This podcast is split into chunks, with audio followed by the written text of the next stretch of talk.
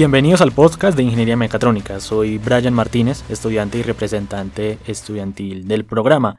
Quiero comenzar con una frase que me gusta bastante y es cada día es una oportunidad para empezar de nuevo.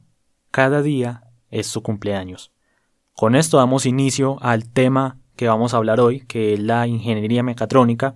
Es un término que conocí hace cinco años, pero que desde los años 60 cada vez se usa más. Mis opciones antes de conocer la mecatrónica pues eran la ingeniería electrónica, la ingeniería de sistemas, hasta que me dijeron estudie ingeniería mecatrónica, que es la combinación a grandes rasgos de lo que le gusta. Uno puede extenderse mucho más en el tema, en la definición, y pues de este surgen demasiadas preguntas. Para hablar de esas preguntas que son muy interesantes, nos acompaña el día de hoy Geoffrey, eh, que es director del pregrado de Ingeniería Mecatrónica en la Universidad EIA, y bueno, Geoffrey, buenos días. Buenos días, Brian. Gracias por la invitación. Bueno, estamos listos para todo ese mar de preguntas y lo mencionaste muy bien. Hablaste de la sinergia, la colaboración implicada de distintas áreas de conocimiento y cada día la fusión será tal que no sabremos dónde inicia y dónde termina cada área de estas de conocimiento. Propongo entonces que comencemos con la historia de la mecatrónica para que nos vayamos introduciendo en el tema y podamos entender mucho mejor de dónde viene. Muy bien, Brian. Estamos hablando de un año muy especial porque precisamente se trata del año en que el hombre llega a la Luna. 1969.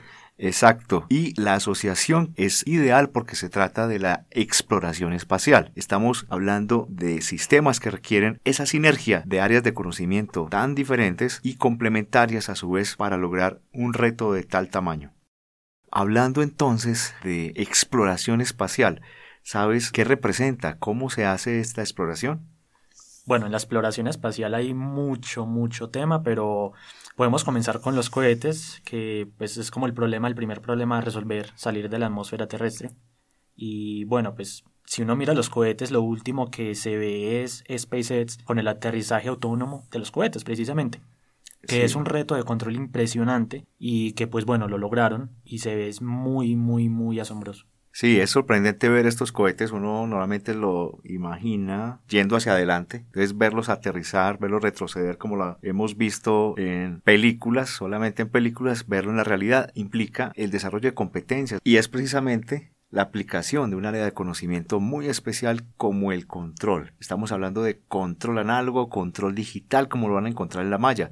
¿En qué semestre las viste, Brian? Séptimo y octavo. Exactamente. Y no solamente hablamos de todo este mundo de los cohetes, sino también de la robótica. Estamos explorando el espacio con robots. Por ejemplo, el Curiosity. El Ingenuity, el drone, el helicóptero que está de forma autónoma. Perfecto, representó nuestro primer vuelo, el primer vuelo de la humanidad en otro planeta. También podemos poner el ejemplo del Spirit. Del Pathfinder. Y del Opportunity y el Perseverance. Muy bien, toda una lista de robots que están haciendo la exploración. Y sabemos muy bien por qué quizás vamos a seguirla haciendo durante mucho tiempo con robots porque un traje espacial de 12 millones de dólares nos está protegiendo de la radiación, nos mantiene la presión atmosférica, estamos hablando de temperatura, de oxígeno y no solo eso, no solamente el traje, sino que una nave pues tendría que resolver otro montón de problemas como la alimentación, el agua, bueno, todo lo que nos podamos imaginar que representa llevar un ser humano por el espacio. Entonces veremos la mecatrónica aplicada en la exploración espacial, precisamente en la robótica. Pero volvamos al origen de la palabra. ¿Por qué estamos asociando las dos? Dijimos que porque precisamente el 20 de julio de 1969 es el año en que el hombre llega a la luna, pero también es el año en que en Japón, en la empresa Yaskawa, el ingeniero Tetsuro More acuña la palabra mecatrónica Así que desde 1969 el concepto de mecatrónica como ingeniería para lograr sistemas cada vez más rápidos, confiables y seguros viene creciendo en el mundo, precisamente para resolver necesidades básicas. Y esto se logra con la armonía entre todos estos sistemas que estamos mencionando. Entonces te hago esta pregunta, ¿por qué los robots para la exploración espacial deben ser cada vez más autónomos, más inteligentes. Bueno, pues es que imagínese tener un robot en Marte a más de 200 millones de kilómetros e intentarlo controlar desde la Tierra con latencias de, de minutos, de más de 15 minutos. Entonces uno le manda un comando, eh, espera a que se mueva, recibe una imagen en otro tiempo, o sea, ya, ya, estamos hablando de más de media hora, y volver a enviar un comando. Entonces el robot tiene que tener cierto grado de autonomía que se pueda progresar rápidamente. Perfecto, Brian. Yo no me imagino estos primeros robots, los primeros ingenieros tratando de controlarlo, esperar todos estos datos de una imagen, quizás media hora para una imagen completa, observar si vamos por buen camino. Luego darle unos comandos, esperar 15 minutos para que los datos viajen por el espacio vacío a la velocidad de la luz y estas ondas de radio sean interpretadas como un comando correcto para que siga una trayectoria. Luego el robot volverá a enviar esa nueva imagen o esos nuevos datos de los sensores a la Tierra otros 14 minutos y es una imagen un poco más, mucho más tiempo, el doble quizás. Y bueno, tomar aquí una decisión con esa información, construir una nueva serie de instrucciones y enviarla al planeta rojo. Entonces, los nuevos robots bueno, queremos que tomen decisiones, elijan rutas, sean más autónomos y en general estamos hablando de sistemas inteligentes porque finalmente va a tomar algunas decisiones. Y para resolver este problema entonces estamos hablando de una energía entre electrónica, entre control, entre sistemas y obviamente tenemos unos sistemas mecánicos que hemos diseñado para intervenir el mundo físico y son los sistemas que vamos a controlar. Y una electrónica podría estar representada en los sensores. Sí, así es, en los sensores, pero no solo en los sensores, sino que hay que tener en cuenta muchas otras variables. Cada solución tiene una física distinta, tiene elementos mecánicos distintos, y eso significa que hay que desarrollar estrategias de control distintas porque hay una dinámica que eso también se controla, que es muy compleja, y es la unión de sistemas mecánicos, de elementos, eh, también de decisiones, bueno, de potencia, de energía. Muy bien, Brian. Entonces, estamos de acuerdo. Hay una electrónica para censar el mundo de ese robot que estamos mirando eh, velocidad del viento, humedad, temperatura, lo que nos podamos imaginar, fuerzas, torques. Y tenemos también una electrónica, como bien lo dijiste, adicional de potencia, ¿cierto? Cuando ya decido moverme, hay que mover una masa más grande y eso es otro reto distinto. Y tomar la decisión implica conocer sistemas inteligentes, es decir, esas redes neuronales que aprendiste ya en los últimos semestres. Eso es en el décimo semestre. Ahí aprendemos bastante sobre precisamente redes neuronales, a tomar los datos, a entrenar un modelo para que pueda controlar y aprender el sistema.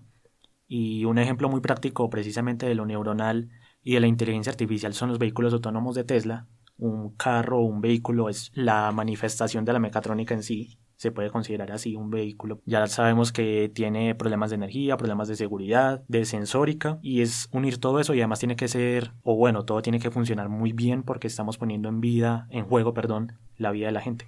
Perfecto, ya estamos hablando de sistemas los que aplicamos odometría visual, que necesitamos toda esta inteligencia para identificar personas, objetos, obstáculos, es, etcétera, ¿cierto? Entonces, eh, una evolución que ha convertido los carros en sistemas mecatrónicos complejos y mucho más lo es este tipo de robótica. Muy bien, en este mundo de las estrategias de control, también estamos hablando de energía, porque sabemos que estos robots en Marte pues usan esa, aprovechan esa radiación solar con los paneles solares para moverse, para hacer sus tareas de investigación, de toma de datos, envío de datos. Y precisamente cuando hablamos de paneles solares, estamos hablando de que hay un comportamiento de estos paneles que nos permiten optimizar su potencia en unos puntos específicos y otra vez estamos hablando del séptimo octavo semestre con estrategias de control para aprovechar la energía de estos paneles solares.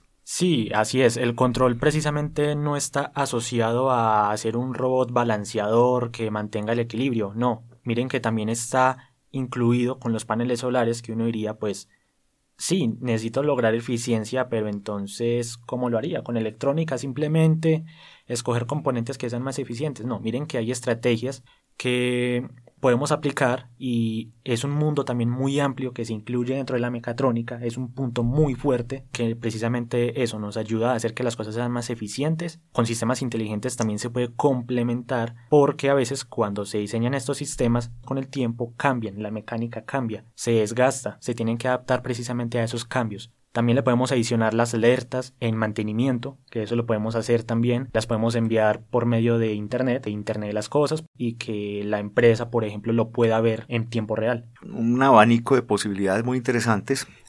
Para concluir, podemos entonces mencionar que estos sistemas mecatrónicos que diseñamos para intervenir en el mundo físico deben estar en armonía con la electrónica, con el control, con la toma de decisiones.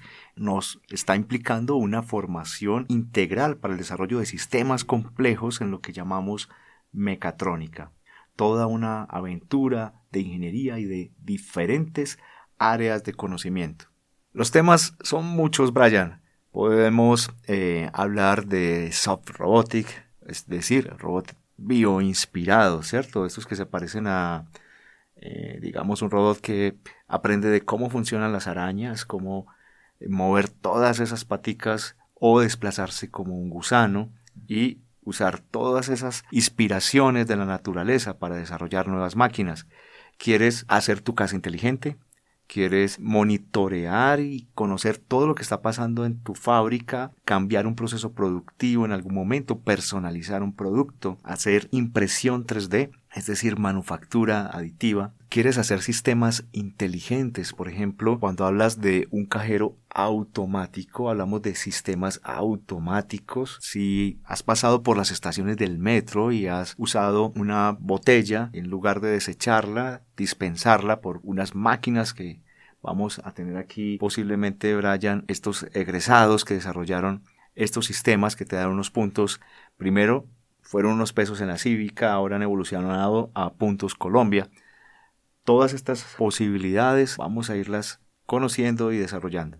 Está bien, Geoffrey, aún hay mucho tema por tratar. Estamos muy emocionados. Vamos a continuar con el podcast. Y bueno, muchísimas gracias por acompañarnos el día de hoy. Eh, gracias, Brian. Chao, chao. Hasta la próxima.